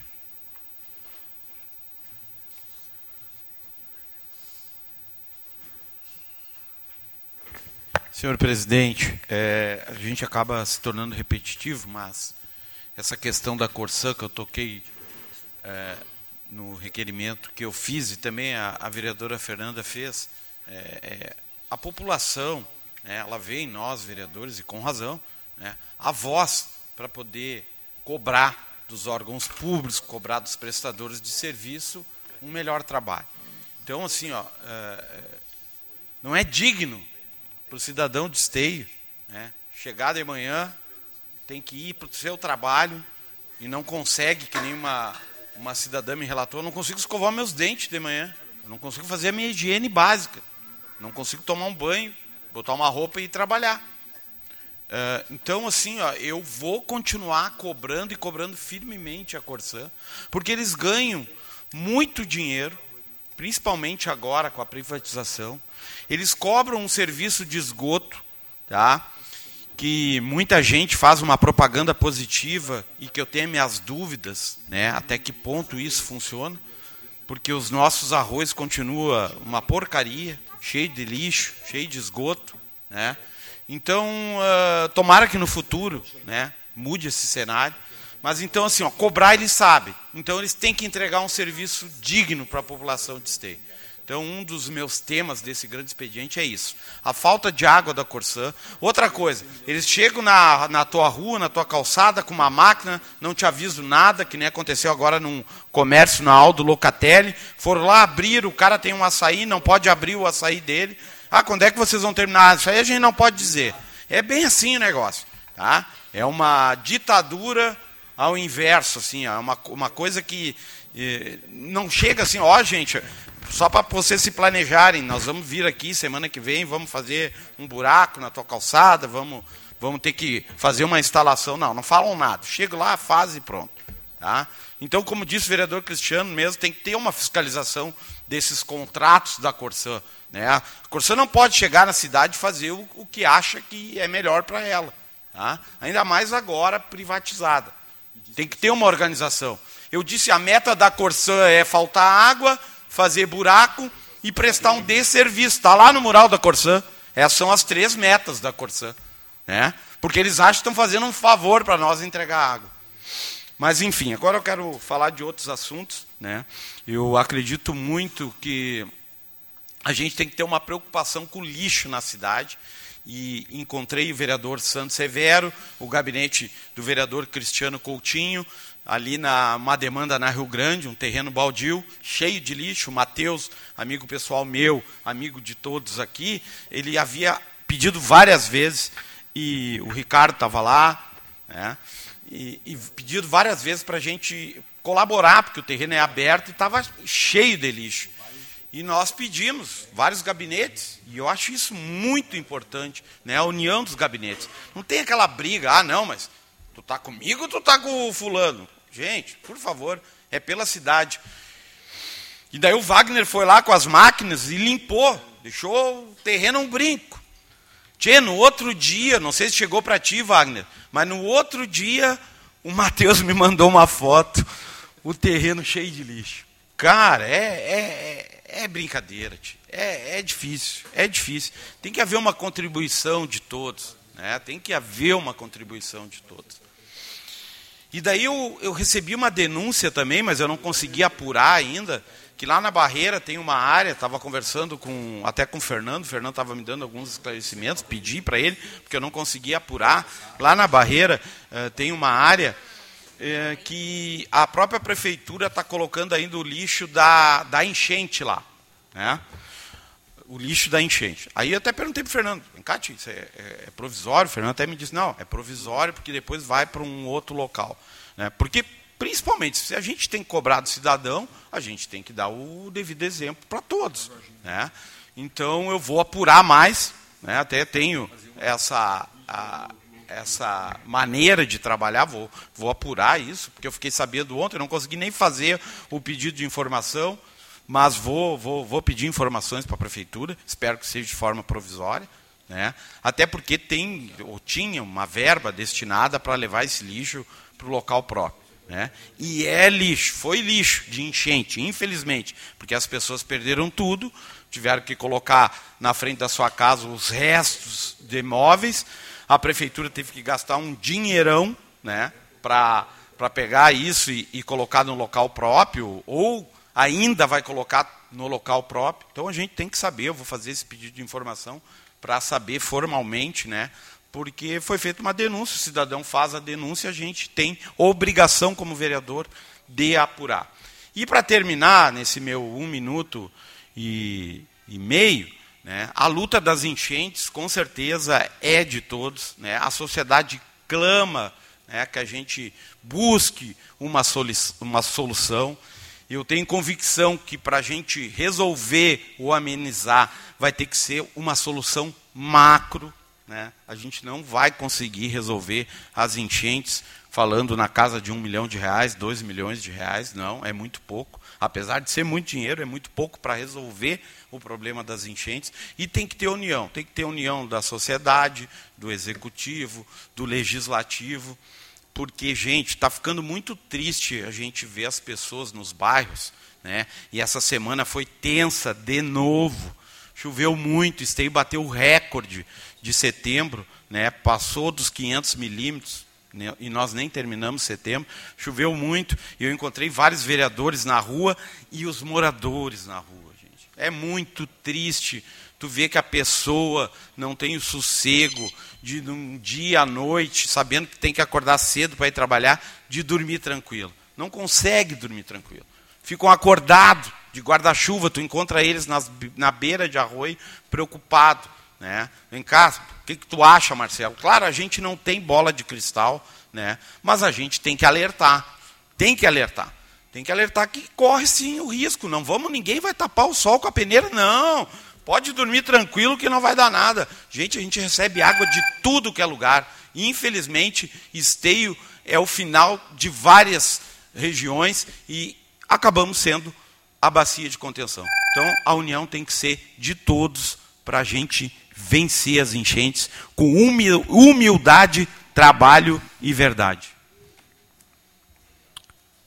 Uh... Foram esses, então, os nobres colegas aqui usando seu espaço no grande expediente. Passamos agora, então, à ordem do dia. Vereador Sandro Severo.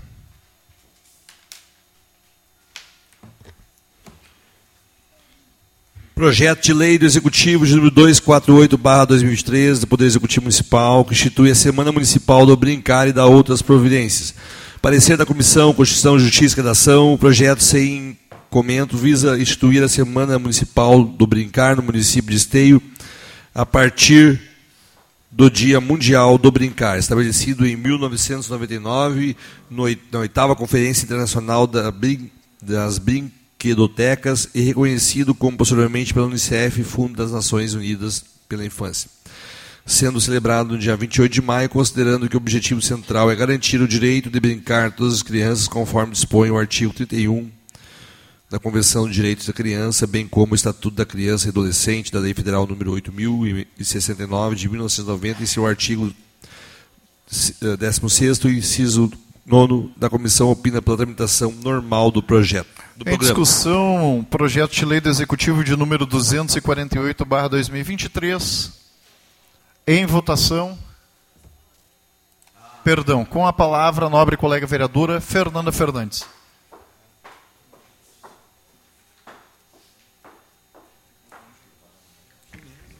Senhor presidente, colegas vereadores, então hoje nós estamos votando o projeto de lei que retornou a essa casa, uh, que celebra então o dia, a Semana do Brincar, né, Semana Municipal do Brincar. Que até agradecer aqui a parceria né, do Núcleo de Educação Infantil aqui da nossa Secretaria Municipal de Educação, que na verdade veio ao encontro né, de, de todas as ideias. Né. Nós fizemos aqui um anteprojeto de lei, propus um projeto de lei uns meses atrás que uh, já ia propor isso, né? E junto com isso, o núcleo de educação infantil, através das escolas das EMEIs, também tinham essa ideia, já celebram isso há alguns anos, né? Fazem essa semana do brincar, que não é apenas um brincar, né? É envolver toda a comunidade escolar, né? Com a proposta de colaborar na primeira infância para as crianças, né? O envolvimento dos pais, criando memórias afetivas, trazendo para dentro da escola. Isso vai mudar a realidade de uma criança. Né? Então, a Semana Municipal do Brincar é inspirada na Semana Mundial do Brincar, que é a iniciativa da Aliança pela Infância. Né? E o tema, todo o ano tem um tema. O tema deste ano é Estimulando a Natureza no Brincar. E é comemorado no dia 28 de maio. Então, ao longo dessa semana, são realizadas diversas atividades. E conversando com o núcleo, né, isso foi uma iniciativa até, foi apresentado por uma mãe né, para, para a Secretaria de Educação e foi inspirado num trabalho que ela apresentou uh, no teu, seu TCC, né, no seu trabalho de conclusão, enfim. E, uh, e foi iniciativa também junto com esse anteprojeto de lei Junto com isso, visitei as escolas e eles relataram todas as atividades que fizeram no último dia 28 de maio, onde até foi um dia chuvoso e todos participaram, né, em parques próximos, envolvendo a família, a família participou, uh, trouxeram brinquedos que lembram da infância, enfim, porque nós precisamos nos dias de hoje construir essas memórias afetivas com as crianças. Né? No mundo digital, a gente sabe que uh, vai se, a longo prazo isso vai se perder, né? a, gente, a gente precisa desse vínculo.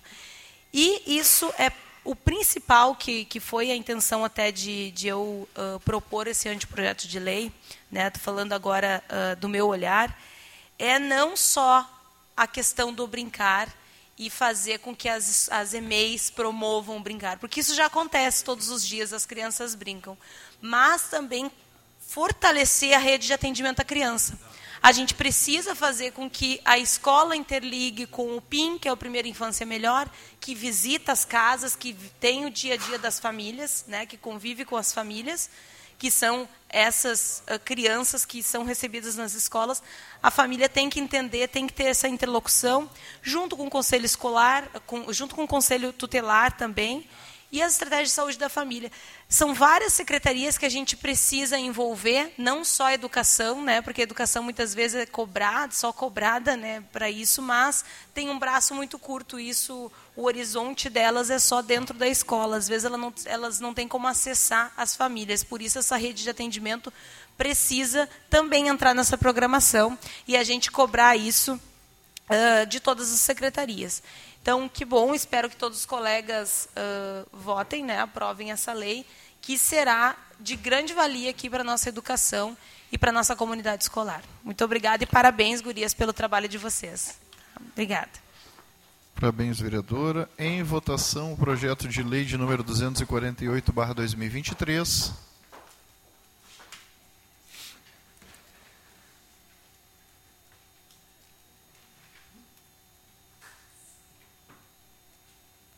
Aprovado. Seguimos.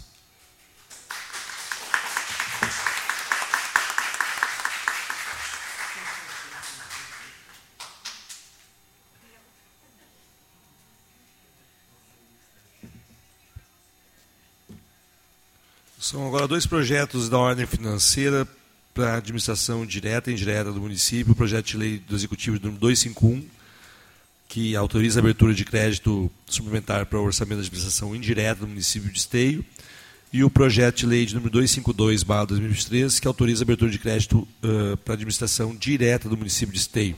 Ambos com parecer uh, favorável da Comissão de Finanças e Orçamento, os projetos exames encontram-se em conformidade com a normalidade estabelecidas no artigo 141, inciso 5 da Lei Orgânica Municipal e no artigo 43 da Lei Federal número 4.320-64, que institui normas gerais do direito financeiro para a elaboração de controles de orçamentos públicos, para abertura de créditos adicionais, diante disposto, estando a proibição orçamentária plenamente justificada pelo Executivo e havendo recursos disponíveis, esta comissão resolve exarar parecer favorável à tramitação do acolhimento do presente, dos presentes projetos.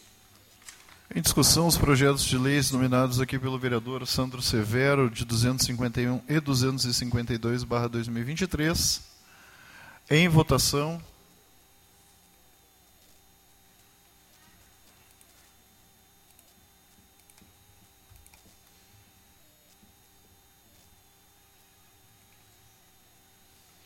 Aprovado. Senhoras e senhores, não temos mais projetos na ordem do dia. Pergunto: algum vereador quer fazer uso, uso das explicações pessoais? Vereador Léo Damer, por gentileza, pode ocupar ali a tribuna. Lembrando a todos aí que nós teremos também, vereador Léo, se me permite, antes da sua fala, uh, eleição, que é muito importante, do Conselho Tutelar neste domingo. Então, é uma conscientização, o voto não é obrigatório. Então, lembrando a todos aí que nós temos essa eleição neste domingo para escolhermos os nossos conselheiros tutelares para o exercício de 2024 a 2027. Por gentileza, vereador Léo Damer.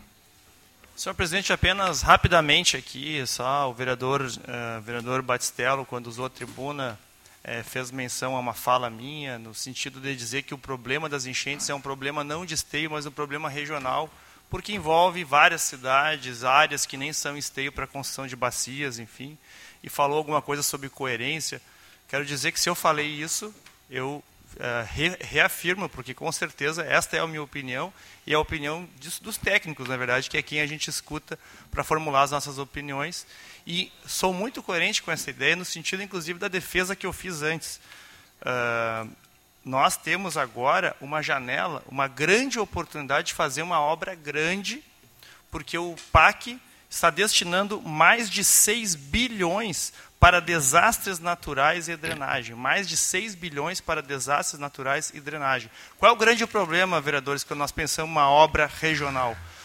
Canoas pode ter gravado, né, Gilmar, áreas uh, que não podem ser construídas. Por, para quê? Para fazer reservação, para fazer bacias de contenção. A Refap pode ter a área das, dos eucaliptos, do, do horto, para fazer ali também bacias de contenção.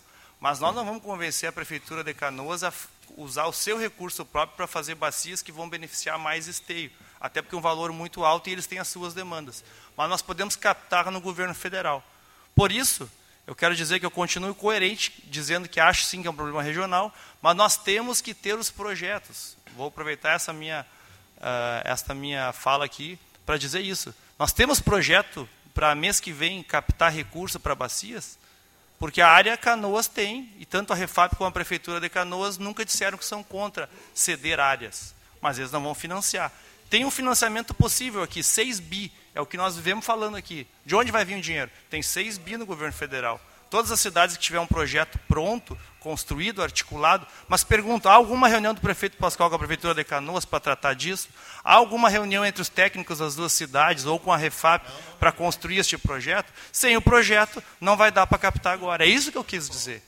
Mas então não tem incoerência nenhuma em dizer que o problema é regional, mas, de novo, quero abrir aqui, até para o povo que está acompanhando e assistindo esta, esta sessão tem uma janela de recursos aberta mês que vem. Se a Prefeitura de Esteio não tiver projeto, não tiver articulada com a região, vai passar o cavalo encilhado e, de novo, não vai ter projeto grande para as bacias.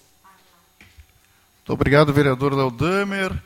Então, enquanto presidente desta Casa Legislativa, vereador Cristiano Coutinho, dou por encerrada a nossa sessão plenária ordinária do dia 29, 28 de nove de 2023. Uma boa noite a todos e uma excelente semana.